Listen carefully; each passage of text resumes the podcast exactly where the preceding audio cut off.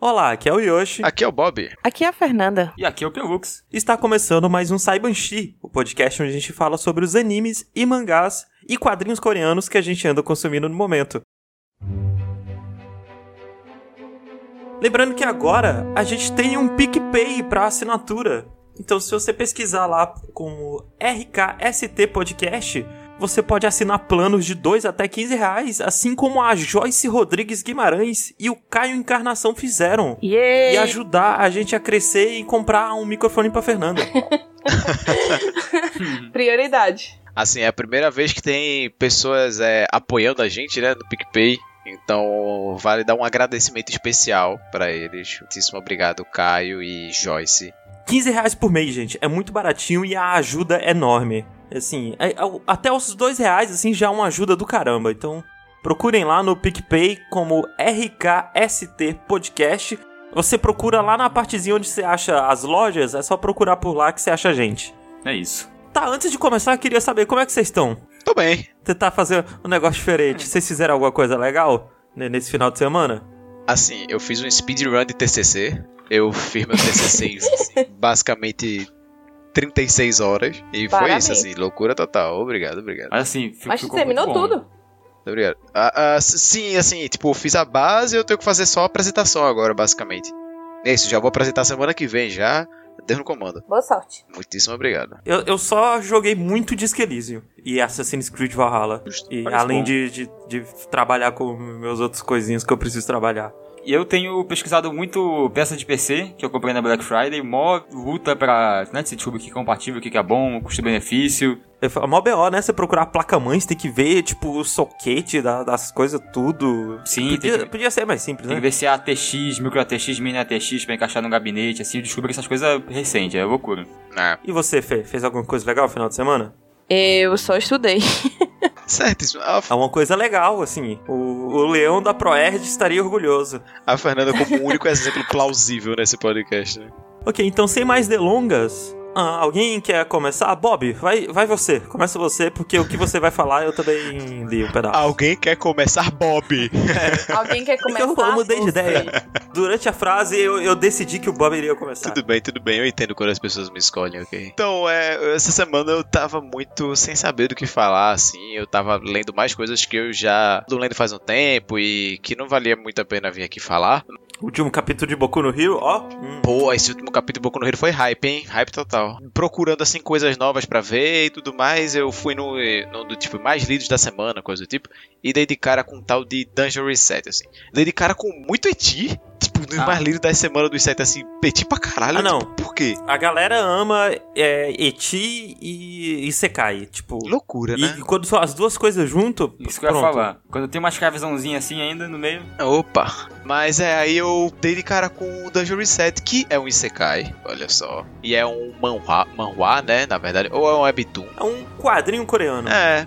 E é sobre, tipo, um mundo onde a galera foi simplesmente teletransportada pra ele. E é um mundo de dungeon, né? Que, pra quem não tá familiarizado com videogame, que seja, dungeon é tipo uma. Masmorra. uma ma- é, exato, uma masmorra, mas não necessariamente um lugar fechado, tipo, pode ser um ambiente aberto, enfim. É basicamente um conceito de nível, assim. A gente, quando fala dungeon, a gente pensa muito no nível onde vão vir inimigos, vão ter salas e momentos que você vai ter que enfrentar inimigos, armadilhas Isso e é como coisas se fosse assim. uma, uma grande fase de um jogo. Isso, isso. E aí, todo mundo é teletransportado pra essa dungeon. Todo mundo fala que porra é essa, meu Deus, eu tenho que ir pro trabalho, não sei o quê.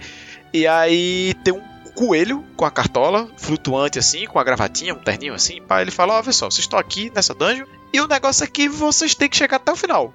Quando vocês chegarem no final, eu solto vocês. E a galera, que porra é essa? Não, não sei o que tá acontecendo, não sei o que. Esse começo é até meio chatinho assim, porque, tipo, aí tem um cara que vai lá bater boca assim com o coelho, tipo, porra nenhuma, eu tenho que trabalhar, não sei o que. Aí o coelho, tipo, mexe a mão assim, tipo, a cabeça do cara puf, explode. Aí a galera fala, meu Deus! Assim, é o, é o beabá do. Fomos teletransportados pra um outro mundo fantástico. Isso. E aí, ok, tipo, ok, isso, isso cai, é isso. Só que aí as pessoas são divididas em classes, né? Cada pessoa recebe uma classe lá e o protagonista recebeu uma classe de suporte, basicamente. Que a classe dele, tipo assim, ele é especialista em carregar coisas.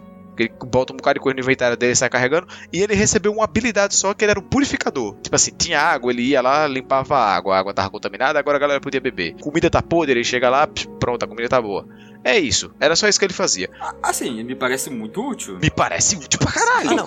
É, era é muito útil, assim. E, e calma que vão chegar lá. É, e aí Uhum. que os caras, tipo, zoava ele, porque, tipo assim, tinha a galera da classe lutadora, assim, eles eram, tipo, os jogadores de futebol do colégio. Tipo, porra nenhuma, a gente tem a moral aqui, não sei o que, vocês aí que são fracos, vocês têm que trabalhar pra gente, não sei o que. E aí que tinha um cara que era fortão, que era o mais fortão de todos, mas ele era super good guy. E aí ele não deixava a galera ficar zoando os, os suportes, tipo, não, ei, tem que respeitar. O cara aqui, porra, se não fosse por ele, aí você não estaria nem comendo agora, não sei o que, isso que lá. Tipo, tentava botar a moral assim, e o cara respeita. E aí vai passando. Estão chegando, tipo, no final da dungeon, esse primeiro capítulo, tá? E aí tá vindo uma, uma bola rolando assim, a galera correndo no corredor, e o protagonista ele cai na armadilha. E aí os caras viram assim pra ele e falam: Desculpa, a gente queria muito salvar, mas não dá. Tipo, ele cai num buraco com os espinhos embaixo. A gente queria muito te tirar daí. Ele é empalado, um espinho atravessa a barriga dele. Isso, Meu isso. Deus. É. Caraca, o pessoal quer salvar ainda? É, Não, e a galera, tipo, não, a gente te- te tira aqui, dá um jeito, não sei o quê. Só que a bola tá vindo. Então a gente não, não pode parar aqui, desculpa. Aí ele, não, eu entendo, vamos lá, deixa pra eu morrer aqui. e aí, beleza. E aí ele fica lá sangrando, mocota. E a galera sai correndo, pá, não sei o quê. Chegou no final da dungeon. O resto da galera chegou no final da dungeon. E aí o coelho vira assim e fala: Parabéns, vocês chegaram no final. Aí a galera, porra, beleza, me manda pra casa. Ele, não. Isso aqui não é o final da dungeon, isso é o final da primeira fase. Aí a galera, que? Como assim? Você quer? Pá, dedo do cu gritaria. O coelho vira assim e fala: Ó, beleza, vocês chegaram aqui no final da fase. Como recompensa, eu vou curar vocês. E a galera fala: beleza. Ele cura todo mundo, o cara que tinha perdido um braço recupera, pá, cura a galera todinha. Só que o cara que tava lá atrás, no buraco sangrando ainda, ele tinha já tirado o espeto da barriga dele, pá, tava sangrando assim no chão, ele é curado também. E aí, ele tá lá no buraco lá atrás. E a galera lá na frente seguindo a vida. Inclusive, nem o coelho sabe que ele tá lá atrás. Só que não só ele tá lá atrás e foi curado, como também quando o pessoal termina a fase e eles vão pra próxima fase, a fase é resetada. Então o buraco da armadilha que ele caiu é fechado. E aí ele fica lá embaixo, num espaços lá de boa. E aí ele pensa, beleza. Quer dizer, Beleza, aí acaba o quadro. Aí, beleza, acabou a história. não, ele fala assim, então quer dizer que a dungeon resetou. E aí que a gente meio que entende o que é que vai ser o, o lance do mangá, né? Que vai ser do manhwa, do webtoon, que seja. Da história. da história. Que é ele lá, de, tipo, na dungeon, tentando sobreviver nesse buraco, ou tentando sair desse buraco, o que seja, né? De início já me pareceu uma proposta legal, assim. Tem o preguiça do coelho, eu achei ele meio, ah, qualquer coisa, o personagemzinho lá. Mas assim, esse quadrinho inteiro, ele é muito a- uma história derivada de vários outros quadrinhos e ele tá juntando, tipo, o autor tá provavelmente juntando as coisas que ele mais gosta, sabe? E dando uma Sim, pitadinha dele. E é bom? É legal, não é, não é nada de outro mundo, mas é uma leitura super leve, assim, é legal. Pra mim, o que, o que fez eu querer até trazer ele aqui, não é só pela proposta, mas é também pelo que ele faz com a proposta. Porque, tipo assim, aí o protagonista ele tá lá no buraco. E ele fala, ok, eu vou ter que começar a cavar o buraco aqui pra poder, tipo, viver minha vida. Eu tenho que tentar sair daqui. E ele vai cavando. Só que aí, como ele tá dentro de um buraco e ele tá cavando, e, tipo, não tem como ele tirar a terra do buraco, né? E aí ele, pô, beleza, então acho que eu vou começar a guardar essa terra no meu inventário. Eu acho que o inventário deve ser infinito. O inventário, no caso, gente, é literalmente tipo um menu de videogame, assim, que abre, no- fica flutuando na frente dele. E Isso. ele coloca as coisas lá dentro e elas, tipo, viram só um, um JPEG, sabe? Isso, elas ficam ah, magicamente armazenadas lá no que seja. E aí ele começa, tipo, a pegar umas bolinhas de, de terra com a mão e vai guardando no inventário, beleza. E no que ele vai cavando, aí daqui a pouco aparece, você desbloqueou a habilidade de cavar. E aí ele, opa, aí agora ele não precisa, tipo, realmente pegar a terra com a mão. Ele aponta pra terra e aí a terra, ela, tipo, vira, tipo, ela começa a tipo, se juntar na mão dele, como se ele tivesse, sei lá, um, um aspirador de pó, assim, na mão dele, que aí fica tudo, tipo, na palma da mão dele, as bolinhas, e aí fica muito mais fácil dele cavar. Um aspirador de pó especificamente pra terra. Especificamente pra terra, é isso. E aí ele vai cavando e a habilidade vai melhorando com o tempo. E aí ele vai conseguindo cavar buracos cada vez maiores e, tipo, Caraca, mas é. Confunda esse buraco que ele caiu. Tipo, não saiu dali? Ele- Você cavava tipo ele não tá escadinha, cavando assim? pra cima. Minecraft? Ele É. tá cavando, tipo, como se fosse cavando um túnel, entendeu? É, ele então, não tá que- tentando cavar pra cima. A, a parada tá, é que tá. no começo ele queria cavar pra cima pra sair, só que aí ele ganha essa skill e ele pensa. Hã, não, não preciso sair daqui então, né? Eu tô de boas por enquanto. Aí ele Isso. meio que transforma a caverna no, num, num esconderijo dele e fica morando lá. Isso, até porque lá em cima tá cheio de monstro. Ele pensa, lá em cima tá cheio de monstro, eu sair, eu vou morrer. Então eu vou Ah. tentar dar um jeito de sobreviver aqui embaixo. Aí ele vai cavando, vai fazendo uns túneis e umas salas e tudo mais. E aí é quando o coelho percebe que ele tá lá. E o coelho chega assim e fala: Que bagunça é essa aqui? Vivendo aqui embaixo de boa, não é pra tá morto, não sei o que. Ele, é então, não tô, né? E aí o coelho fala: Vou te matar. Ele, tá bom, me mata. Oxi. E aí o, o coelho não pode matar ele. Ele meio que fala, ah, então me mata, né? Vou fazer o quê? E aí ele, e aí o coelho tipo fica, eu vou matar mesmo, ele tá bom, mata ele, olha que eu vou matar, ele tá bom, mata, aí o coelho, eu vou matar mesmo, aí ele percebe, ele, porra, eu acho que o coelho ele não pode matar, porque o coelho ele é só alguém que tá tipo gerindo o sistema ali, ele é só tipo o cara que tá mostrando, tá guiando os, os outros jogadores, então ele não pode interferir, ele não tem poder de matar as pessoas. Aquele cara que morreu no começo era porque ele tava desafiando o sistema, ele tava tipo, não, eu vou fugir, não sei o que, esse que lá, e aí, pff, ele morreu por conta disso, entendeu? O coelho pode matar uma pessoa só que é pra servir de exemplo pra, pras outras, aparentemente. Tá, mas isso tudo é no primeiro capítulo? É, é nos primeiros, assim, os três. Ah, agora eu já tá. tô no, agora já tô no 4 por aí, vai. É, é porque a história, gente, ela. Eu acho que toda a pegada, né, Bob, desse quadrinho é, é ver esse boneco evoluindo aos pouquinhos de uma Isso. forma inusitada. E também é como ele vai usar esse, essas habilidades dele, né? Porque como ele era o cara que tinha um inventário, então ele tem um bocado de coisa armazenada. Ele tem tipo umas facas de corte, assim, ele tem umas tochas armazenadas no inventário dele, umas comidas e outras coisinhas assim de uso básico. Que ele vai começar a usar de maneira muito inventiva. E até a terra que ele guarda, ele vai usar muito de maneira inventiva. Porque quando, quando o coelho vê ele, o coelho fala: Ó, beleza, você tá ferrado aqui porque a dungeon ela vai resetar. Ela vai resetar e quando ela resetar, tudo isso aqui que tu construiu vai sumir. Ah, E aí o cara fala. Puta merda. e aí a dungeon começa a resetar e o cara vai correndo pra fugir de volta pro buraco lá no começo. Ele pensa, vou morrer, vou morrer, vou morrer. De repente, a, a caverna não consegue fechar mais. A dungeon não, não fecha mais. E aí o coelho percebe que esse cara ele é meio que um bug no sistema. E tanto que o nome dele pro coelho começa a aparecer como um bocado de caractere zoado, assim. Ele não consegue nem ver o nome do cara no sistema. Então o cara virou meio que um bug lá dentro. Ah, é tipo aquela meninazinha no Detona Ralph, que ela é um bug do sistema. Isso, isso, isso. e aí tem uma hora que um javali acaba entrando dentro Calma, da caverna. Bob, eu acho que a gente tá, tá falando muito da história. Eu acho que tá contando Não, demais é- também. Eu não tô nem no capítulo 8 ainda, sei lá, disso tudo que eu tô falando. De verdade, é tipo super no. A minha impressão é que eu também não vou precisar ler, entendeu? Ah, então tá bom, então não vou falar mais. Mas enfim, aí é isso, ele é meio que um bug no sistema, ele tá vivendo lá dentro e ele começa a usar os poderes dele de maneira muito inventiva, sabe? Porque não é só cavar, sabe? Tipo, vai chegar um momento em que ele, ele vai descobrindo outras habilidades dele que no decorrer ele vai, tipo, evoluindo elas a um ponto que não se imaginava que uma habilidade inútil poderia ser tão utilizada assim, como a própria habilidade dele de purificar as coisas, ou a habilidade dele de cavar e por aí vai, sabe? aham. Mas o que, que você acha do protagonista? Porque pelo que você falou, ele tá com cara de que é tipo. É só mais um boneco pra você se identificar ali, né? Pro pessoal. É. Parece que ele só tá aceitando tudo. Tipo, É, ele é super é, basicão, ah, o pessoal assim. vai fugir, ah, pode fugir, me deixa aqui, ó, ele vai matar, me mata. É, é meio que isso. No- até no, no começo mesmo, assim, tipo, a gente só vê, tipo, quando o cara morre na frente dele, é a única fase que ele fica, meu Deus do céu, o que é que tá acontecendo aqui, pá, sabe? Mas, no geral, assim, ele é muito genérico. genérico com isso. Uhum.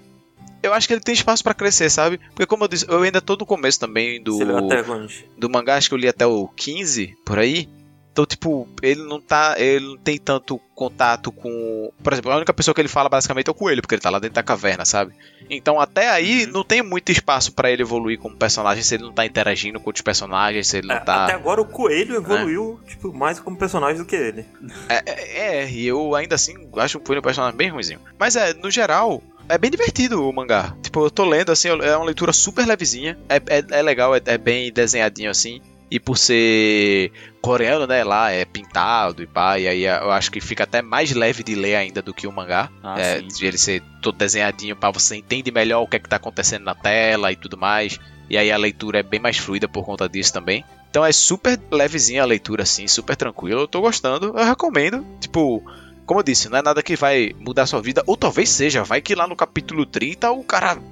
Caralho, mas por enquanto bagulho super levezinho assim. E às vezes. Ó, a gente já tá em dezembro de 2020. Esse ano que foi um verdadeiro apocalipse. Realmente. Tudo que eu quero negócio levezinho pra eu assistir com o meu cérebro desligado, entendeu? Eu não quero essas coisas todas mais, sabe? Eu só quero ler e ficar sorridinho. Você só quer consumir coisas agradáveis, né? Porque até porque um ano desse é bastante de tragédia. Pois é. Mas é isso, é. Dungeon Reset, tá aí. É... Eu comprei, fui na Coreia e comprei pra ler. Recomendo vocês também irem pra Hum. Coreia, foi uma viagem bem legal. Mas. e é isso.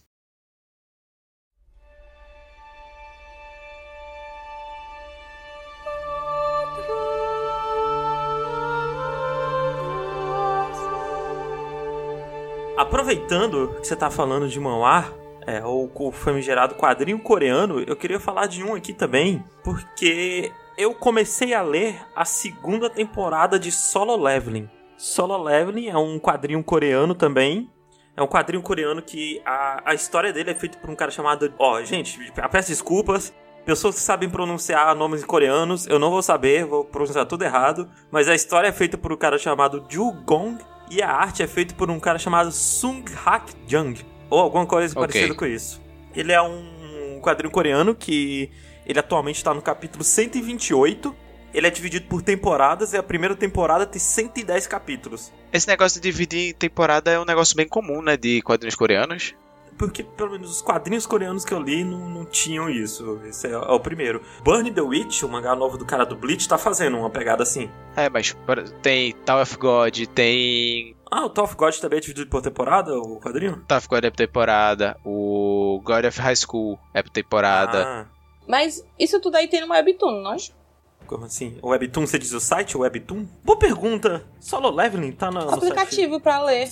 Eu não sabia nem que o Webtoon era um site. É, é um site famoso de... É um site e um aplicativo. É, de quadrinhos coreanos. Isso. A- a- Não, não é só quadrinho coreano, tem tudo. É quadrinhos, assim. É que a, a parada dele é que ele a- aceita. Você mesmo pode colocar seu quadrinho lá. Ok, não, não tem solo leveling no Webtoon. Eu, eu tô lendo por, por meios diferenciados. Você foi na, na Coreia e comprou. Não, mas dito isso, ele é lançado no Brasil. Ah, é? É pela Panini, não? Não, pela New Pop. Ah, tá. Dito isso, ele é lançado é, pelo Brasil, pela New Pop, ele é totalmente colorido. 44 reais o volume, que é- eu imaginava que seria essa faixa de preço. E sobre o que é Solo Leveling? Solo Leveling é um Isekai reverso. Carro reverso. ele se passa no nosso mundo normal. E aí, tipo, é, 10 anos atrás rolou uma parada que começaram a aparecer, tipo, portais para, para outros mundos. É, no meio da cidade. E ao mesmo tempo que apareceu esses portais, várias pessoas ao redor do mundo Despertaram. despertaram isso. Ia falar acenderam, mas elas despertaram. Quando elas despertaram, elas ganharam poderes e habilidades únicas delas. E elas são divididas por classes e tudo mais. E então se criou meio que uma organização chamada de Hunters, que são de dessas pessoas que despertaram, que elas vão para esses portais para matar todos os monstros que estão nesses portais, o chefe e sair e ir embora. Por quê? Quando esses portais ficam abertos por muito tempo e ninguém entra e dá e faz a limpa lá dentro, os monstros conseguem sair desse portal pro mundo normal. E é algo que eles não Isso. querem que aconteça por motivos óbvios. Depois de alguns, tipo, um- quatro dias até uma semana assim, se ninguém fechou o portal, ele. Os monstros já podem. Geralmente já começam a sair já. Isso. E esses caçadores que despertaram, eles ganharam poderes diferentes, em, em níveis e intensidade diferentes. E eles acabaram sendo divididos por ranks. Então ele vai, a gente vai do rank E até o rank S de caçadores. A história se passa em, em Seul, na Coreia do Sul. E a gente acompanha esse personagem que se chama Sun Jin-woo. Que ele tem 20 anos, é um jovenzinho e ele é conhecido como o caçador mais fraco do mundo, porque ele é um caçador de rank E, mas até para um caçador de rank E, ele é fraco. Tipo, ele é só um pouquinho mais forte e tem um pouquinho mais regeneração do que um ser humano comum. E a parada dele é que ele não tem nenhum outro talento além de ser esse Hunter. É, e ele trabalha com isso, tipo, porque essas pessoas vão, matam esses monstros, esses monstros dropam materiais que eles podem trocar por dinheiro com essa organização de que eles são registrados. É, assim, eles criam todo um sistema pra isso, né? Tipo, o pessoal aluga os portais, as dungeons, assim, Isso, o governo isso. já é preparado pra isso. É, não. O ponto alto solo leveling pra mim, além das ilustrações que são muito boas, o mundo ele é muito bem estruturado, né, em solo leveling. Mas então, continuando o que eu tava falando, tem todo esse mundo, sabe, bem estruturado, mas a parada é que esse mundo estruturado não é o foco, gente. Não é. Te falar um negócio aqui, existe uma trope em, em mangá, em filme de ação, em, em geral, em série e tal, que é de você pegar um personagem malvado e você mostrar ele como um personagem sendo super poderoso, derrotando vários carinhas. Só que aí chega o, sei lá, o personagem principal depois de passar por um arco de treinamento e destrói o vilão. Você só te falar isso, você já deve ter pensado em um momento que aconteceu isso. Porque tem isso em One Piece, tem isso em Bleach, tem isso em Naruto. Quase todo mangá acontece isso em algum momento. E, e é um trope muito comum que é, é para você sentir uma satisfação. Eles fizeram um anime inteiro baseado nisso, o One Punch Man. É, é para você sentir a satisfação de ver aquele personagem que é mó otário, que é o vilão, que tá humilhando os mais fracos, você vê ele sendo derrotado por um cara hiperpoderoso bonzinho. E o solo leveling é isso. O solo leveling é, é isso, porque o que acontece? Esse cara, o Sanjin Woo, ele vai numa dungeon rank E normal, que não era para ser nada. Isso. E aí, nessa dungeon, descobrem que tem outra dungeon lá dentro. E aí eles pegam, eles podem ir embora, tipo, ok, vamos embora, acabou a dungeon, a gente já fez o que tinha que fazer, ou a gente entra nessa segunda dungeon para ganhar mais dinheiro. E aí eles fazem uma votação e tudo mais, e aí fica empatado, sei lá, 8 a 8 porque eles entram em grupo para resolver essas dungeons. Fica empatado 8 a 8 e fica pro personagem principal escolher se eles vão ou não. E o personagem principal tem uma mãe que é muito doente, e aí ele, ah, eu preciso muito dinheiro, então bora. E eles vão para essa dungeon. E a parada é que dá merda pra caralho. Essa dungeon extra é muito, mas muito mais poderosa do que qualquer coisa que eles conseguiriam resolver. Depois de muito esforço, eu não vou dizer exatamente que tipo de merda que dá, mas acontece coisa, uma galera morre por um motivo específico, o personagem principal é deixado para trás, que nem no, no Dungeon Reset que o Bob falou. e aí acontece uma parada diferenciada com ele. Porque ele acha que ia morrer só que aí ele desmaia e acorda no hospital alguns dias depois. A gente não sabe exatamente o que aconteceu. Só que assim que ele acorda, aparece um menu na frente dele de videogame. E Fê, você pode estar tá achando, nossa, muito parecido essas duas histórias. É porque é muito comum histórias tô... de. Não, do jeito que tu tá falando, eu já identifiquei uns 15 histórias iguais na minha cabeça. é, é, porque é muito comum em quadrinhos coreanos ter esses mundos com elementos de videogame. É, um, é uma coisa que eles gostam muito. Mas então, aparece esse menu e aparece uma quest para ele fazer. Ah, sei lá, corra um quilômetro. Aí se você não correr um quilômetro, você vai ter uma. Embaixo escrito, sei lá, punição. Se você não correr um quilômetro, você vai ter a maior diarreia da sua vida. Eu tô dando um exemplo, não é exatamente isso que acontece porque eu não quero dar spoiler. Uhum. Então ele não faz, ele faz. Que besteira! E ele não faz essa coisa, e aí ele tem a maior diarreia da vida dele. Lembrando que diarreia é um exemplo é um... e não é de fato o é, que acontece no. É só um exemplo aleatório. Não é exatamente o que acontece. Meu Deus. E aí ele se liga, ok, se eu não fizer isso, as coisas que estão aqui, a punição vai acontecer. E aí essas quests começam a ficar cada vez mais, mais absurdo, mais louco. Tipo, aparece quest, ah, corra 10 quilômetros pra alguém que nunca tinha feito exercício antes. Aí ele, puta que pariu. E aí, tipo, recompensa. Ah, você vai ganhar dois pontos de habilidade. Punição, você morre, sabe? Tipo, vai escalando nesse nível. E aí ele vai, essas quests vão pedindo coisa cada vez mais, mais, mais, mais, mais absurda. Até que ele percebe que uma coisa. É, uma coisa que é bem, bem definida no começo é que esses personagens que ganharam esses poderes, eles não conseguem ficar mais fortes e nem mais fracos. Se você foi definido como um caçador de rank C, um hunter de rank C, você é um hunter de rank C e pronto. Você nunca vai subir, nunca vai descer. Mas esse protagonista, depois que ele ganha esses poderes, não. Ele vai ficando mais e mais forte. E aí, tipo, um, um micro spoiler aqui, mas ele fica absurdamente forte. Tipo, absurdamente forte. Não demora nem tanto. Em alguns poucos capítulos ele fica muito absurdamente forte. Tipo, ele vai ganhando os poderes que são, tipo, em níveis estratosféricos. Ele, ele fica mais forte do que qualquer caçador de rank S que existe no mundo. Eu acho que total a parada desse manhua é a Power Fantasy, né? É. É você ver o boneco ficando muito forte. 100%. E destruindo todo mundo. É, então. Sim, a, você ficar vendo ele usar as habilidades iradas. Então. E... É, é, é que, punhetação assim, de, de. Pelo que você falou, é Power Fantasy total, sabe? Ele você vê o cara super fortão exterminando. Primeiro, você vê ele ficando mais forte, assim, sabe? Você vê ele sofrendo. As primeiras batalhas dele, por ele quase morre várias vezes. É mó treta Tipo, É, até porque no começo ele era o mais fraco, né? Tipo, É. ele não lutava nada sozinho. Então você vê ele começando a ter a- o empenho de pegar uma luta sozinho, é, é legal Sim, até. e é muito legal você ver isso se pagando, sabe? Ele ganhando os poderes. Tipo, toda vez que ele ganhava uma habilidade nova no começo, eu ficava, caralho, agora sim, hein? Porra, agora vai. Eu- Eita, ent- entendeu? Tipo, e ele segue essa fórmula do um personagem fodão.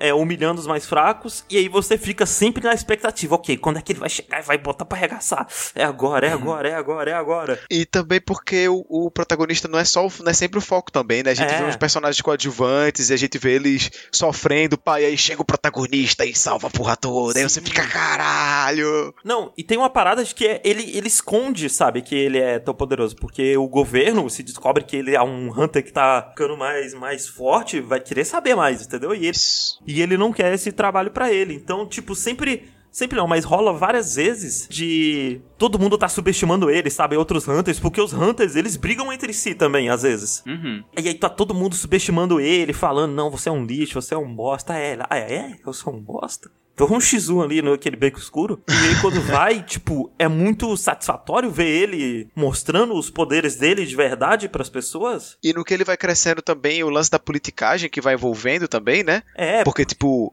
o caçador de rank S é uma arma. É tipo, um- você tem um caçador de rank S, eles falam lá, é tipo, é o mesmo que seu país tem uma ogiva nuclear, sabe? É um nível de poderio militar absurdo. Então, o fato dele estar crescendo e tá virando um caçador rank S assim, envolve ele em questões políticas dentro do país em que, em que tipo, outros países vão querer contratar ele, É. coisas do tipo. E aí, tipo, ok, será que eu devo ficar na Coreia ou devo ir pra outro país? Esse tipo de coisa, sabe? Várias organizações diferentes querem ir atrás dele, sabe, Pra recrutar ele e tudo mais. E aí eu quero falar de um outro aspecto que chama muita atenção em Solo Leveling, que é a arte. Porque Fê, como é bem desenhado no nível técnico esse quadrinho. Assim, eu já adianto aqui que eu não sou um cara de, de ler, né, mangá, quadrinho muito. Eu acho que é o quadrinho mais bonito que eu já li. Não, então, eu não acho ele o mais bonito porque eu não gosto tanto de escolhas artísticas dele. Mas em, em- em nível técnico, eu acho que ele é um dos melhores que existem, assim. Ele é muito tecnicamente bem desenhado, sabe? Sim. Quase todo o painel é, é maluco de, de- do quão bem desenhado é. E eu, eu Tipo, eu não desgosto dos designs das coisas. Tipo, a parada dele é que o design dele é, é o 100% padrão fantasia, sabe? É meio incel genericon, assim, né? Tipo, É, sei não, lá. Não, mas ele não tem nada de, de incel. Tipo, eu acho que nem, nem vou Não, falando isso. é, Bob, não é nem senão- incel, na verdade. É, desculpa, é, a palavra que eu queria era Ed. É, É. tipo, ele é muito genéricozão Ed, assim, né? Tipo, personagem com adagas e o olho dele azul, assim, e sombras. E- Veste todo Nossa. preto. É, não, tem. Ele faz uma piada, né? Tem uma hora que ele, ele ganha um poder que ele fala: Caraca, o poder das sombras aqui é muito Ed, né? É, não. A parada dele é. Ele é. É é um quadrinho sobre ser Ed, sabe? É isso, essa é a parada. É ser Ed. Eu acho que o personagem principal, ele ainda não chegou no nível de ser. de ser Ed demais, sabe? De passar o limiar que. Hum, ok, tá Ed demais. O que. Existe um ponto do Ed que se você passa dele, você, ao invés de ser Ed, você só vira um escroto, babaca, sabe? É, então, é porque ele é, é, tipo assim, ele é meio Ed babaca com os vilões. Isso. Mas com as pessoas, ele é um cara super carinhoso e ele É, tipo, é super isso. atencioso e tudo mais. Mas aí quando chega pro vilão, aí ele, tipo, meio que dá o flip na alavanca assim. E ele, tipo, nossa, agora eu vou exterminar você, não sei o que. Você fica, caralho, extermina. Então, e que, eu- e que nem o Bob disse, ele é um, um dos designs bem genérico, assim, no geral. Tanto o personagem principal, porra, existe 85 personagens principais parecidos com esse, sabe? É. É. Ele é, os designs são todos bem genéricos, mas a parada é que a execução é tão boa que eu acho que passa por cima do fato de ser genérico, sabe? Até porque, tipo, até o próprio poder dele não é nada muito inventivo. O poder dele é um poder meio ok, assim. Tipo, não é nada novo ou, tipo, absurdo que você nunca viu antes. Mas. é, O negócio é como se desenha, sabe? Tipo, as ilustrações são muito bonitas. Por mais que seja um design genérico, é uma ilustração muito É, bonita. não. Ainda mais você parar pra pensar que lança o quê? Quinzenalmente? Semanalmente? Essa porra? É, É. uma loucura. É assim, eu tenho pena do pessoal que faz isso, hein? Eu nem sei como é que deve ser. Então, É. e uma parada dele é que, como ele tem esses portais, ele consegue explorar tudo, sabe? Tem um capítulo que tem orc, tem outro que tem elfo, tem outro que tem goblin. E é tudo muito bem desenhado. Por exemplo, tem um capítulo que aparece esses orcs. Eu mandei uma imagem aí pra vocês. Tipo, é um design super genérico, assim, de orc. É um, um bicho musculoso com os dentão. Mas é tão bem desenhado, sabe? E, e o cara, ele faz umas composições bonitas, sabe? É. Ele consegue fazer umas composições bonitas e imponentes, sabe? Ele consegue dar muito uma, uma perspectiva, sabe? De o quão grandes são esses personagens, o, o quão imponente eles são, o quão poderosos eles são através da arte. E ele consegue desenhar muito bem movimento, eu acho. Não, isso aí eu já discordo. Esse é um ponto que eu queria entrar, porque enquanto eu acho que ele usa muito bem o fato de ser um quadrinho vertical, porque pra quem não sabe, gente, os quadrinhos coreanos, eles não são páginas que você vai indo da direita pra esquerda. Ele é uma coisa só, tipo, como se fosse uma ilustração enorme que você vai scrollando, você vai descendo assim e vai acontecendo a história. Que eu acho, assim, perfeito. É como se fosse uma tira de Da turma da Mônica que tem no final. Sabe, máquina de recibo que você puxa assim, é um papel fininho, mas ele vai gigante carretel. É isso. E a parada é que ele usa muito bem isso, por exemplo, tem um capítulo que ele feito uma cobra, e aí a cobra vai, tipo, a gente vê o rabo da cobra lá em cima, e aí você vai dando escolonando pra baixo, mex- descendo, descendo, descendo, você vai vendo o corpo da cobra desenrolando. Isso eu acho que ele faz muito bem. Mas eu não acho que ele faz muito bem quadrinização de cenas de ação. Sabe? Tipo, eu acho que ele é competente. Eu acho que quadrinho coreano ainda tem muito o que evoluir por aí. Ah, sim, até porque eles. Como eles usam muito a cor, eles não precisam ser tão inventivos como no mangá, Então, que só é. tem preto e branco. Pra deixar claro o que tá acontecendo na tela, sabe? Isso, talvez seja por causa disso. Talvez seja por ser colorido, eu não consigo sentir a energia em, em golpes que eu sinto em mangá. Talvez por causa disso. Por ser colorido, eles não, não apliquem tantas técnicas diferentes. Porque, por exemplo, ó, pro pessoal aqui que tá gravando comigo, eu mandei imagens de mangás ali em cima. Eu mandei uma imagem do de One Punch Man ali em cima. Tipo, olha a energia daquele soco, a primeira imagem que eu mandei. Sabe, eu mandei uma imagem do Puri Puri Prisoner socando o Rei do Mar. Ah, sim. Porra, cê- você vê essa imagem, porra, você sabe que foi um, um soco do caralho, sabe? Uhum. Porque eu- a parada de mangá é que os mangás não tem medo de deformar a imagem, sabe? De colocar um braço quebrando um pouquinho de anatomia, de- colocar um bem rascunhado, bem sujo. É, não, você mandou uma imagem embaixo de Hajime no Ippo, porque a mão do Ippo tá do tamanho do tórax do, do maluco, assim. Sim, mas, porra, olha que se não passa a energia do soco, olha. E a parada de linhas de ação. Qualquer coisa, a gente pesquisa no Google rapidinho linha de ação que você vai entender na hora que é, que é. É uma linha que ele rege o movimento do, do quadro. E o, em mangá, eles não têm medo de colocar aquela linha de ação fisicamente, sabe? Tipo, olha essa do Hajime no Ippo. Tem a, a linha de ação do uppercut de certinha. Da onde veio e pra onde tá indo. Uhum. E o- até o Bleach ali, ó, que é do primeiro capítulo de Bleach, essa espadada. Baki, vários One Piece, vários mangás fazem isso. E quadrinhos coreanos, eu acho que eles não vão fundo o suficiente nisso. Ou talvez seja só porque é colorido e aí a- as coisas não vão tanto. Porque enquanto eu sinto que no mangá é o movimento, no, no quadrinho coreano eu sinto muito como é uma imagem estática de um momento que já aconteceu. Sei lá, não sei. Porque, assim, eu concordo na maioria dos manhwas, mas eu acho que não no solo leveling. Não, tipo, é, olha, é- olha mais uma vez essa outra imagem que eu mandei. Então, aí no essa final. imagem pra mim é uma imagem estática, sabe? Tipo, o que aconteceu? Da onde o outro cara veio? O que é que tá acontecendo? Sabe, o Pra movimento mim não, é não é... claro. Então, o movimento pra mim não é claro. É porque eu tô pensando, tipo... Eu entendo. Eu entendo a crítica. É, eu entendo, ó. O, o Bob mandou uma imagem de um personagem derrubando o outro. Tipo, eu entendo. Ah, um personagem derrubou o outro, ok. Mas, tipo, como ele derrubou? Por onde ele puxou, sabe? Coisas assim. Tipo, o- da onde o cara tava pra onde o cara foi. Sabe? Co- coisinhas assim. Dito isso, o solo leveling entre os quadrinhos coreanos, ele é o que faz melhor. Isso, eu acho. Sim. Porque. Justamente porque o, o nível técnico do cara é muito bom. Mas eu falo isso, gente, não porque eu, eu não gosto de solo leveling. Porra, eu gosto pra caralho de solo leveling. Sabe? Eu acho muito hype. É- eu fico muito animado todo capítulo que sai. Apesar de Solo Leveling não ter absolutamente nada de original. Tipo, nada. Nossa, tem um arco, gente, que é tão escancarado uma cópia de Hunter x Hunter. Assim, Ah, é. chega a ser uma vergonha. É. Foi nele que eu parei, no final da, da primeira temporada, né? É, o, o último arco da primeira temporada. É uma cópia, assim, descarada de Hunter x Hunter. O cara nem esconde. O cara nem muda os elementos pra ficar diferente.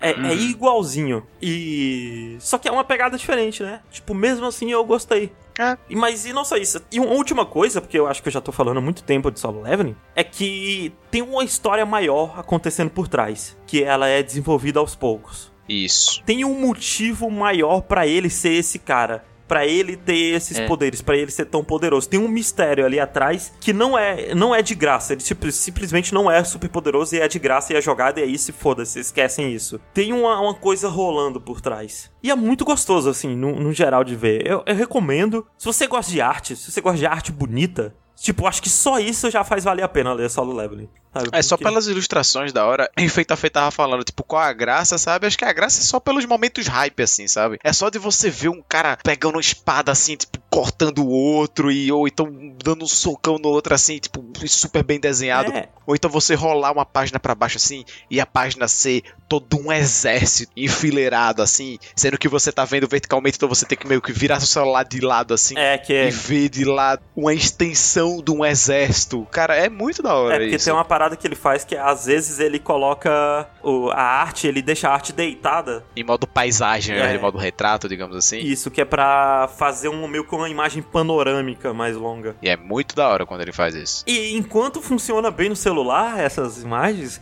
no, no PC não funciona muito bem não.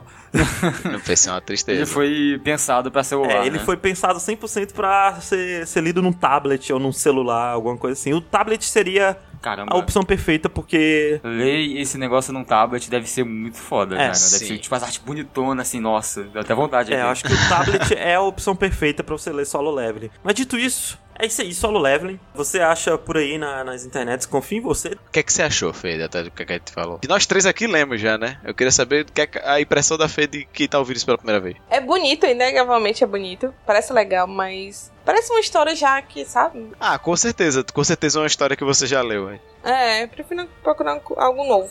Ele se encaixa total no exemplo que o Bob falou antes. De, tipo, a 2020, né? Tá difícil. Deixa eu ver uma Power Fantasy aqui. Nossa, não, é, ele- 100%. Tipo, você não vai ver uma- um roteiro complicado, você não vai ver nada absurdo assim nele, mas. Ó, eu vi aqui e ele. A tradução dele tá saindo simultânea com, com o inglês, o que era muito óbvio, né? Porque, porra, Solo Level é um dos quadrinhos coreanos de maior sucesso que existem. Sim. Há boatos de que vai ter um anime de Solo Leveling, tem estúdios conversando sobre isso, aparentemente.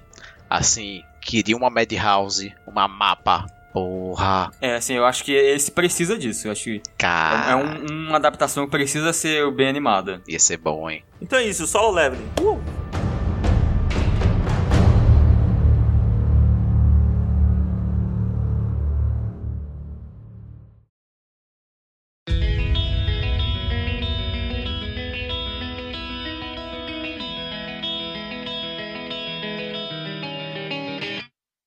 Falando de hype, Fernanda, você vai trazer algo, um negócio aí que é muito hype, né?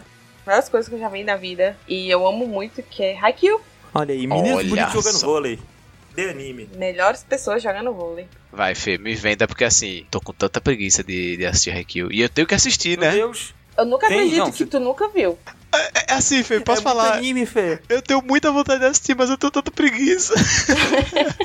Mas é muito bom. Ó, vamos lá. Então, o que é Haikyuu? É um anime, mangá, anime, né? Que foi adaptado para anime sobre, sobre uma turma de vôlei. E é só por isso, tipo, eu tinha muita preguiça porque eu não sou muito entendida de esportes, né? Eu não gosto muito. Uhum. E o único anime de esporte que eu tinha visto era Yuri on Ice, que era uma coisa totalmente diferente. É que o foco não é o esporte, né? É, que o foco não é esporte. Então eu vi, acho que eu, eu vi alguém comentando sobre aquilo que era muito bom, não sei o que, não sei o que. Aí eu, ah, vamos ver aqui. Porque tinha muita gente comentando, acho que quando tinha saído a terceira temporada. Ah, foi. A terceira temporada foi um evento, assim.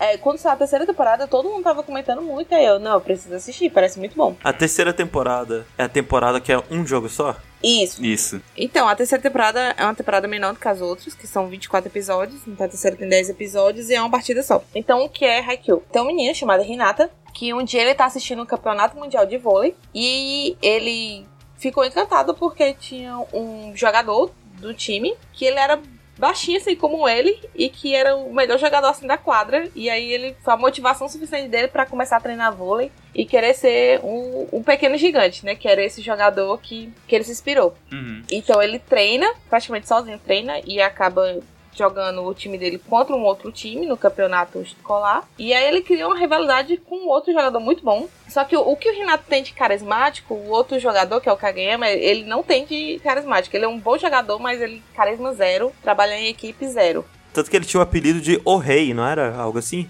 É, o rei. Que ele se achava melhor que todo mundo e. E ele ficava dando ordem. Isso, e ficava mandando todo mundo. E o que acontece é que quando eles chegam no, ao ensino médio, eles acabam indo pro mesmo colégio e eles acabam parando no mesmo time, que é o time da Carazuno.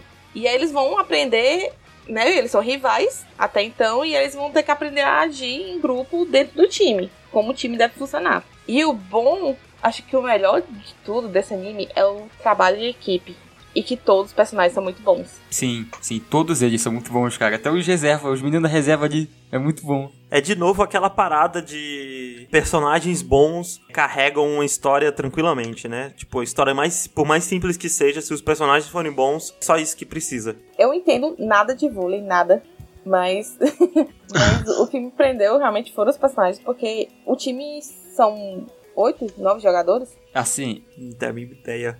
é, em, em quadra eu acho que são seis. Aí tem uma galera na reserva, mas eu também não tenho muita noção. É, não, são seis o quadro, né? Que tem até eles discutem como fazer, né? O revezamento, né? A linha. Uhum. E o bom é que a gente vai acompanhando o Renato Kagame nessa escola nova e já tem um time da Karazuno. Tem uns outros jogadores lá que eles vão modificar a dinâmica do time. O bom do anime é que você vai acompanhando o desenvolvimento de cada personagem, assim, de cada jogador, porque cada um tem um dilema e também tem uma historinha pra, que vai ser des- desenvolvida ao longo de cada das temporadas. E não só também o time principal da Karazuno, como também quando eles vão jogar uma partida contra o time, tem um desenvolvimento dos personagens do outro time. É, não. Ele é, é desenvolvimento de personagem de anime, né? Basicamente. Isso. Sim, mas é porque não é só isso também. Eu acho que as partidas também elas são muito boas. A parada é que Haikyuu é muito bem animado, né? Também, tipo.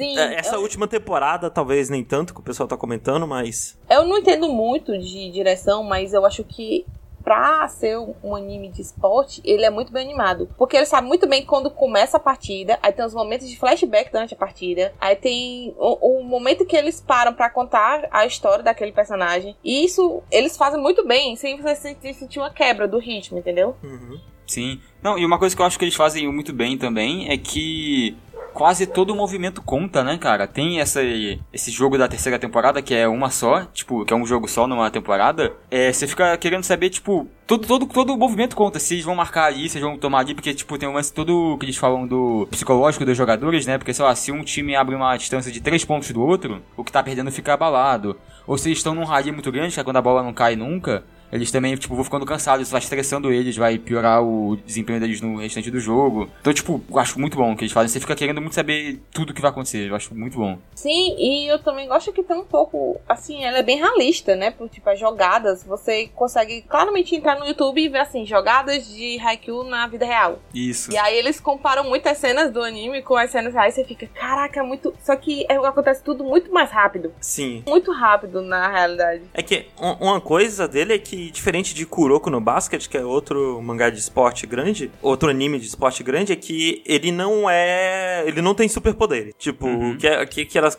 aquelas crianças estão fazendo ali, tipo, não é absurdo, sabe? Não é uma parada possível de fazer. Não é um cara pegar uma bola de basquete e acertar a cesta, não importa a posição onde ele tá. Não, tem todo um episódio da penúltima temporada, não lembro, que é sobre o Renata e descobrindo que se ele der um pulinho pro lado assim com os dois pés ao mesmo tempo, ele consegue mudar todo o posicionamento dele do jogo e, tipo, desbloqueia toda uma nova camada de possibilidades dele. É um pulinho pro lado, assim. Só que a direção do anime é muito bem feita no sentido de dar ênfase pra isso, né? Todo treinamento deles vai aparecer naquela frente. Todo treinamento deles vai servir pra algo durante a jogada. Não é algo assim que vai aparecer do nada no meio da partida. Ah, eu vou inventar aqui um jeito novo de sacar a bola. Não, Uhum. tipo, eles treinam exaustivamente pra aquilo funcionar quando eles estiverem em quadra. É, é a fórmula da obra de esporte, né? Tipo, mostrar eles treinando e chegar no jogo. Pelo menos uma obra de esporte, de esporte boa. Mostra eles treinando, chega no jogo, eles executam. E aí eles ficam hypados porque eles conseguiram executar. Aí eles Sim. fazem, tipo, assim com o braço. Sim, e a gente fica muito hyped também. Porque você se empolga durante o jogo. Uma coisa também que eu acho que vale ressaltar de Haikyuu é que o mangá é um dos mangás mais bem quadrinizados da história, assim. É sério? Sério, ele é exemplo de quadrinização boa, sabe? Então se pá, acho que eu vou ler mais do que assistir. todo mundo fala muito, muito, muito bem da quadrinização desse mangá. Ah, Dizem que são, tipo, as melhores páginas duplas que surgiram, assim, em muito tempo. Legal. Eu gosto quando eles colocam assim páginas do, do mangá comparando com a cena no anime. Que eles usam muito o enquadramento do mangá no anime. Sim. Gosto disso também. Tipo, quando o Hinata vai dar um corte, a câmera tá no chão, sabe? Assim, no chão da quadra, mirando pra cima, vendo ele de baixo. E aí quando ele pula, parece que ele tá pulando alto pra caralho. Legal. Porra, é muito, muito da hora. Sim, dito isso, ele pula alto pra caralho. O lance dele é esse. Aquele Não, não, mas- pulão, mas- Pra compensar a altura. Mas a câmera faz parecer que ele tá dando uns pulos sobrenaturais, Sim, sabe? sim. Do jeito que é desenhado, parece que os personagens eles estão, tipo, sei lá, atravessando a barreira do som correndo, sabe? Ou coisa do tipo, mas é, é, tipo pura quadrinização, assim, né? E Slam Dunk foi o único anime de esporte, eu acho, mangá de esporte que eu consumi. Um absurdo. Eu, é, Caraca. É porque mangá de esporte é um. gê- É, esse gênero de mangá de esporte de esporte é uma coisa, né? Tipo assim. É tipo o melhor gênero de. Mangá Não. de esporte é que nem mangá de luta, só que ao invés deles darem soco, eles resolvem no, no jogo, entendeu? Sim, sim, mas é porque, tipo assim, é uma barreira, né? Digamos assim. Todo mundo fica meio hesitante de, tipo, por exemplo, você assistir, sei lá, na sua infância, Dragon Ball, Cavaleiro do Zodíaco, o que seja, você vai vendo muito show, porradaria, porradaria, pá, não sei o que, sei lá. E aí quando chega alguém com a proposta de, tipo, ah não, vamos assistir um anime que é sobre uns caras jogando vôlei. Você fica meio. É. Porra, eu posso ver o cara soltando um Kamehameha aqui ou eu vou ver um cara jogando vôlei eu posso ver a seleção brasileira jogando que joga muito, sabe? Eu lembro que eu pensei um, um lance assim, mas sabe qual foi o primeiro. Eu nem sei se considera anime de esporte que eu vi. Foi Free. Eu fiquei, caralho, geralmente tô vendo Dragon Ball, os ca- os cavalos fazendo natação, né? Que conceito aqui. Então, e aí quando eu consumi Slam Dunk, foi quando quebrou essa barreira pra mim, assim, sabe? E eu fiz, caralho, agora eu entendo o que é que a galera gosta de, de esporte. Não tá nada a ver, não tem nada a ver com o esporte. O cara tá, podia estar jogando badminton Bocha. aqui. É, os caras podiam estar jogando bocha. Eu quero é ver esses personagens aqui sendo os mais felizes do mundo. É isso que eu quero pra mim. É isso que eu quero no meu coração. Sabe? Eu acho que é por isso que, é que, que anime de esporte cresce tanto. Porque é um anime que ele é muito uma zona boa pra fermentar personagem, né? Não, é exatamente. Anime de esporte é, É. sempre sobre o personagem.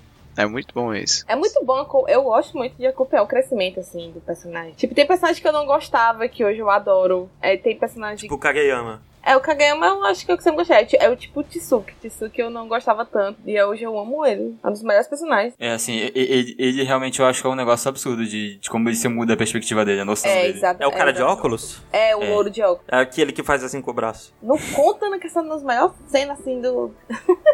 Não, eu sei que um dos momentos mais hype de Haikyuu inteiro é com ele. É. É. É, porque quando aconteceu esse momento, o Twitter explodiu, sabe? Era gif desse momento pra tudo quanto é lado. E eu, meu Deus do céu, o que tá acontecendo, gente? Eu não tô entendendo nada.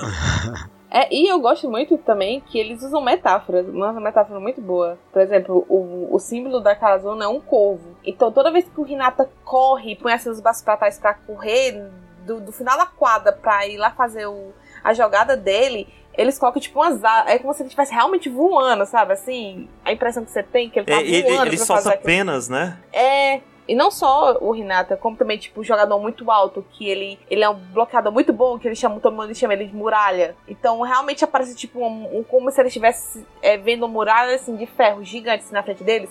E o, e o anime usa bem essas ferramentas pra mostrar essa impressão do que os jogadores estão sentindo durante a jogada, né? Que eles estão sentindo que, tipo, tem uma barreira ali que eu preciso enfrentar. E literalmente é como se ele tivesse uma barreira de ferro assim na frente deles. Eu gosto muito dessas metáforas. Fê, qual a sua abertura favorita de Haikyuu? Ai, é a a. quarta. eu, eu acho que é a quarta, que é a primeira da segunda temporada. A Fly High. Isso, vamos ver ela então.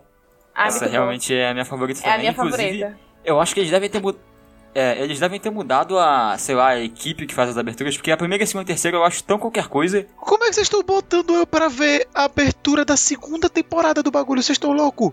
Mas não spoiler tem não, nada. A- a- Se aparece personagem pra mim é spoiler. Não, mas esses personagens eles estão desde muito cedo, não se preocupa. A música é boa, Bob. Só, só, eu vou só ouvir a música. Não, eu vou só ouvir não, a música. assiste a Não, abertura, Bob. assiste. Eu não vou assistir, não. É não que é vou, muito não. bem animado, vamos assistir, Bob. Não, eu não vou. Oxi, Ele eu assisto faz- quando eu for assistir anime. Olha, não. Vocês me fizeram escutar 45 minutos vocês falando de mangá coreano que eu Tem tenho razão. mínimo interesse de escutar. Agora vocês vão assistir essa abertura sim. Eu vou escutar. Assim, Bob, a Fê tem razão. Tem razão. A Fê tem Mas razão. é spoiler. Não, não é spoiler. Bora. Não é. Menino jogando vôlei, Bob. Você achou que ia ter o que nesse, nesse anime? Ah, Futebol? Ia ter É. alguém morrendo? Aí, vamos ver, Bob. tô vendo. Não, Bob, eu quero que você comente as cenas. Pra É. saber se Tá tá, bom. vendo. Ele vai fechar Tá o olho. bonito. Não, eu tô aqui, ó. É que eu tô apoiado na cadeira. Aquele olho eu acho muito sinistramente bem animado. Uhum. Uhum. Não, aquela Muito cena bonito. que o menino faz assim com o braço é muito bem animada também, assim, é meio É, bizarro. muito- E é o enquadramento, né, do mangá, tipo, tem exatamente essa página, assim. Toda vez que aparece passarinho em abertura de anime, eu lembro de Naruto. Que triste. Não é? Que absurdo. Gente, pra quem tá ouvindo, deixa eu falar um negócio importante de animação. Cenas em slow motion dão muito trabalho de animar, gente. E essa abertura Imagina, né? Tipo, você multiplicar o Mas trabalho. fica né? tão bonito. dá muito trabalho. E essa abertura tem um monte de cena em slow motion. Olha esse olho, maluco. Quanto frame tem nesse olho? O cabelinho É passando. o cabelo. Não, e uma parada dessa abertura, eu gosto muito de alguns detalhes dela. Tipo, esse momento aqui, ó, desse cara, o capitão se concentrando, porra, suado pra caralho, se concentrando, 100% foco ali, entrando na, na zona. E outra coisa que eu gosto muito, ó, esse cara prendendo a respiração pra sacar. É. Uhum. Eu acho que por isso que é tão bom, porque assim, é realista. Você sente que eles estão cansados. Você sente que eles estão suando pra caramba. Estão, tipo, não aguenta mais outra partida. Tem que resolver naquela partida aquele jogo. Uma coisa que eu reparei também é que, assim, a arquibancada não tá lotada, né? Ah, não, porque é ensino médio, né? Então, então, sim, sim, mas tipo, é justamente, eu ach- eu achei isso um detalhe legal, porque eles poderiam, tipo, colocar a arquibancada lotada e falar que todo mundo do colégio tá super hypado em assistir, blá blá blá blá, sabe? Mas Ah, não, a arquibancada meio vazia ali, ainda assim, tipo, é bom pra você ter uma noção do tamanho deles, né? Tipo, de, de Pô. onde eles estão na, na escala de, tipo, de É fama, de ser- fama, que Não, seja, Rafael, né? Eu só achei, achei uma, uma, tipo, ótima observação, porque é verdade. No Kuroko, tem uma abertura que mostra o, o, o Kuroko, tipo, erguendo o braço pra torcida, a torcida gritando. Tipo, não faz nenhum sentido essa cena. Ele não pode nem chamar a atenção das pessoas no- na parada da, da história. Eu odeio. E no Haikyuu é, tipo, muito bom isso. Dito isso, Haikyuu, pra quem não sabe, já acabou, viu, o mangá? Tipo, tá Já. começo, meio e fim, já, tá terminado. Maratonarei. É, é muito bom também que eles vão, tipo, você vai acompanhando também a, os níveis. Tipo, eles vão ganhar o campeonato estudantil, aí depois vai pra outro campeonato. E você vai conhecendo vários outros times também. Eu gosto tanto de Haikyuu que é tão uniforme da cara azul. Assim, Você mas é, é da muito hora. bonito, muito bonito o uniforme. Inclusive, é, bonito um absurdo a Fê não estar com o uniforme gravando com a gente. É Mas aqui, você tem o do galera normal ou você tem o que o menino que, que recebe, que usa, que é diferente, o líbero? Não, o meu é normal. É o mais, uma que é, a maioria é preta, né? É o preto com a golinha laranja. Isso, eu também acho esse mais bonito. Eu também acho mais bonito. Então é isso. A Haikyuu tá na quarta finalizando a quarta temporada. Então, as duas primeiras temporadas têm 24 episódios. A terceira temporada tem 10 episódios. É uma partida só, mas vale muito a pena ver. Principalmente porque você se apega aos personagens e ver o crescimento deles é muito bom. E é muito divertido também as jogadas de vôlei. Por mais que você não entenda de vôlei, eu não entendo nada, mas é muito bom, é divertido. E é muito bom de assistir, vale a pena. Onde é que dá pra assistir, Fê? Na Crunchyroll tem todas as temporadas.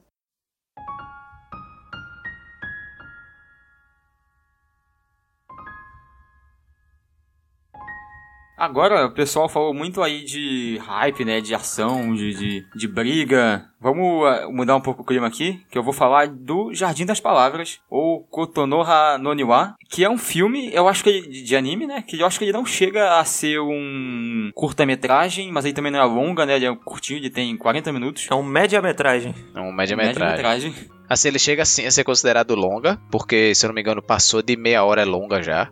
Uma brisa Ah, dessa. é? É, mas ele é bem curtinho, né? Sim, que ele é do Makoto Shinkai, que, né, que é um animador, diretor, roteirista aí, bem famoso. Que ele também fez O Tempo Com Você, 5 centímetros por segundo. E um ficou bem famoso aí, que foi o Kimi no Nawa, né, o, Your Name. seu nome. Sim, Isso. todos os filmes dele são bons. Posso falar com tranquilidade, assim.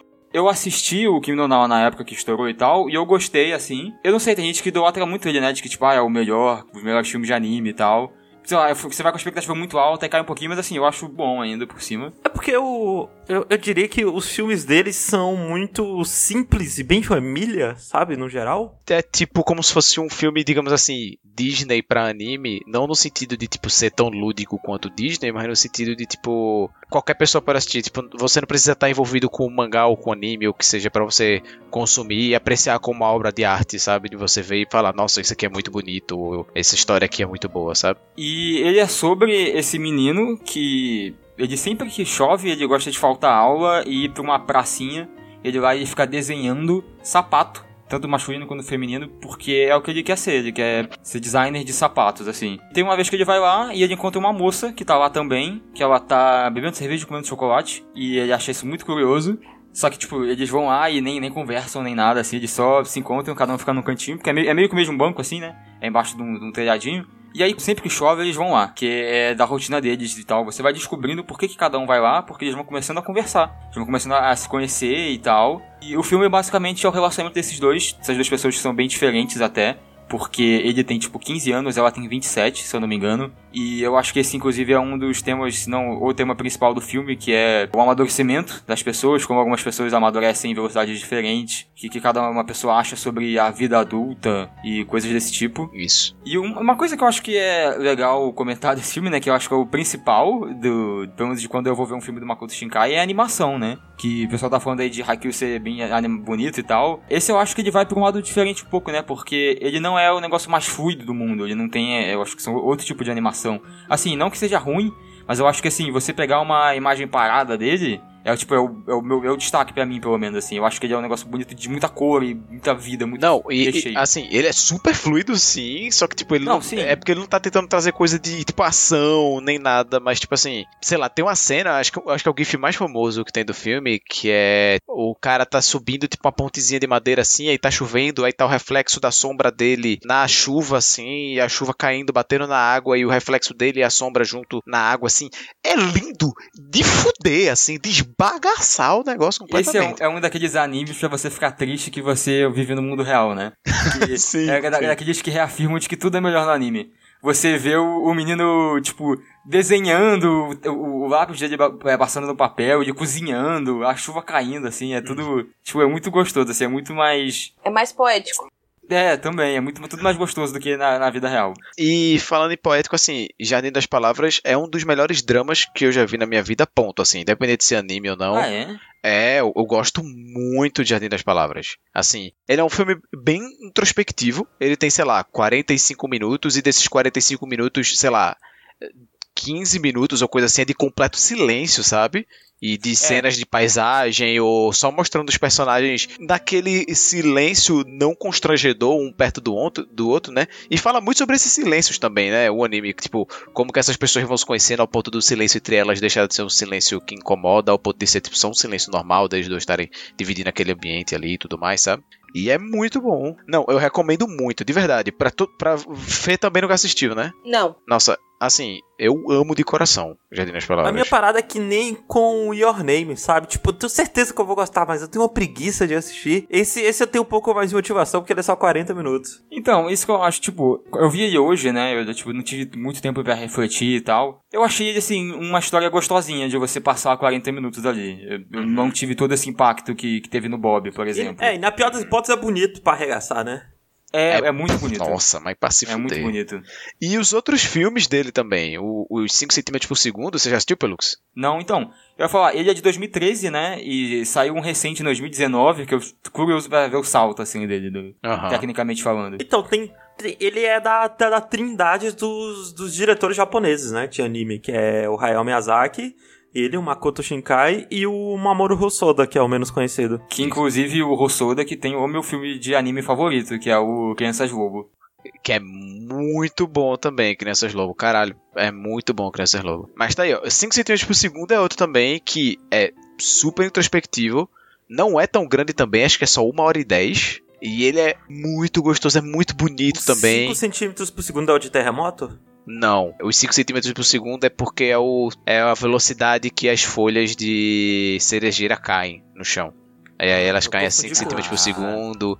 E aí, tipo, eles estão. E é um romance que se passa na primavera e blá blá blá. Ele gosta dessa, dessas analogias, né? No Jardim das Palavras eles também brincam com, com trovão, né? Com chuva Sim, sim. tal. Ele, ele gosta muito disso. Inclusive você tinha falado que ele tem muitos momentos de silêncio. E eu acho que o Makoto Shinkai é, gosta muito, né? Desses dos momentos mundanos, assim. Acho que ele reflete muito, tipo, o pessoal parado no estação de metrô, esperando o metrô chegar. Sim. O menino olhando pela janela, vendo a chuva. sim. É pra portfólio, pelo esses, esses momentos. Então, pior que parece, né? E ele, e ele faz um lance é, é, que ele gosta muito, eu acho que todos esses filmes famosos que a gente comentou aqui, que ele faz, que é de retratar um ambiente real no filme de anime, né? Ele pega, tipo, vou mostrar aqui esse lugar de Tóquio, esse bairro aqui do, do Japão, sei lá. Inclusive tem várias imagens, né? De, comparando. É, não, tem, se você for naquela escadaria do final do Your Name, você tem um moralzinho mostrando outras localizações do, do onde esse filme se passa. Então muita gente vai fazer turismo lá no Japão e faz tipo uma viagem, uma jornada passando todos os pontos do filme, assim, que deve ser muito legal fazer isso também. Sim, sim. Eu tava estudando um pouco, olhando sobre essa técnica, sobre essa coisa que ele gosta de fazer do lugar real, e eu vi pessoal falando que, por exemplo, você vai ver um filme dos Estados Unidos, assim, um, um live action, vai ver um, um Vingadores, sei lá. E geralmente, sei lá, se passa em Nova York, mas aí, tipo, tem uma cena que eles querem filmar num prédio tal que não tem em Nova York. Eles vão, sei lá, pra França, pro Canadá fazer um negócio parecido. E nesse, nesse é diferente no, nos filmes do Makoto Shinkai, porque ele gosta bem de retratar aquele lugar. Uhum. Então, se o boneco ele tá numa praça de, de, um bairro tal no Japão, ele vai andar até um outro lugar que existe também. O tempo que vai passar no anime, sei lá, o, o dia vai passar, vai entardecer, é o, tipo, tempo real. São os lugares realmente que estariam lá, assim. É, é, bem uma... É bem uma réplica. Isso. O, os lugares que se passam no filme seriam um lugar que faria sentido, sei lá, um, um adolescente ir de metrô, assim, né? E o tempo ia passar e ia chegar naquele horário, assim, que acho bem. Não assustador, mas assim, é muito muito legal pra você ver. Tipo, o trabalho que você deve dar, o, o detalhe, assim. Eu assisti Jardim das Palavras bem no ano que lançou, assim, mais ou menos. Acho que eu devo ter sido, sei lá, 2014 por aí. Assim, quando eu assisti, eu, é, é, mudou muito o jeito que eu via anime, assim, no geral também, sabe? Na época, assim, quando eu olhei, porque, sei lá, eu era muito mais de shonenzão e tudo mais. E eu até gostava de os shoujos. Assim, eu, eu tive uma época shoujeira nossa, eu consumi jogo pra caralho. Mas aí quando eu vi Jardim das Palavras, eu olhei assim e fiz, nossa, isso aqui é incrível. Assim, eu poderia botar qualquer pessoa pra assistir isso aqui e qualquer pessoa iria ver isso aqui e falar que é incrível, sabe? Muita gente passa por isso com Your Name, né? Your Name é o anime é. que você mostra para quem não gosta de anime. Sim. Acho que inclusive foi por isso que estourou tanto, né? Até porque a. Com certeza. A, a história é ser um drama de, tipo, dois jovens, um menino e uma menina. É uma Se eu fosse meio, você. Talvez romance, tipo, meio jo pouco jovem, né? E tal. E hum. acho que é mais pra um, pra um, público maior, assim. E, e ele também é, ele, tipo, ser muito bonito, pessoal, né? Uma coisa do Makoto Shinkai, dos filmes dele, é que ele tem muita cultura japonesa, né? Nos próprios filmes, no, no geral, pelo menos os dois que eu vi. Sim, sim. sim. Ele tem toda essa parada do, tipo, a moça que tá com ele lá no começo, no, na praça, ela recita um haiku, né? Ela, ela é, é, conhece essas paradas e também você tem eles cozinhando, e aí é muito da. o estilo de, de culinária deles e tal. Eu acho que é bem. Uhum. bem pra esse lado. Assim, eu acho que, mais uma vez, Jardim das Palavras junto com Your Name, ou até os 5 centímetros por segundo dele, assim, são dramas que você pode mostrar para uma pessoa que nunca assistiu anime, assim, e ela vai adorar. Eu gosto muito do Jardim das Palavras porque, além de tudo, é curtinho. Tipo, é 45 uhum. minutinhos feito pelo Pulsolo, e tipo, é 45 minutinhos de emoções belíssimas, porque você, ele vai. Nossa, é muito gostoso. É muito gostoso. A estética é muito gostosa. O relacionamento dos personagens é muito gostoso, sabe? Eu recomendo demais, demais, demais, demais, demais. Eu, eu, eu, ó, aqui, ó. Eu ia sair da gravação porque eu tinha que resolver os negócios e Pelux falou: vou falar de Jardim das Palavras. Eu fiz: puta que pariu, Pelux, vou ter que ficar pra falar de Jardim das Palavras. É verdade. Porque eu amo muito essa porra. Eu tenho muita vontade de assistir.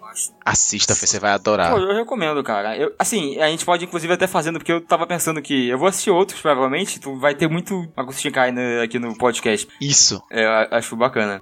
Mas esse foi o Jardim das Palavras, ou Kotonoha no Niwa. Uh, eu não achei disponível em nenhum serviço de streaming. Já teve na Netflix. Já teve, né? O, o Kimi no Nawa, eu acho que tem, né? Tem, tem. Pelo menos eu vi lá, não sei se tiraram. E o 5 centímetros por segundo também, eu acho. Ah, é? Eu acho que também tem na Netflix, o 5 centímetros por segundo. Pelo menos eu assisti na Netflix, eu tenho quase certeza. Aham, uhum, já facilita minha vida, minha vida um pouco aí pra quando eu for continuar os filmes dele. Bem, estamos acabando então por aqui. Uh, muito obrigado todo mundo que ouviu esse programa até aqui. Eu e o Bob fazemos lives na Twitch quase todo dia. Vai estar tá na descrição, assim como nossos arroba do Twitter. Lembrando mais uma vez que a gente agora tem um sistema de assinatura pelo PicPay, então se você quiser dar uma ajudadinha, é só procurar como RKST Podcast lá no PicPay que você acha a gente. A gente tem plano de assinatura de 2 até 15 reais. Um beijo para todo mundo e deem tchau, gente. Tchau, tchau. tchau. Uh!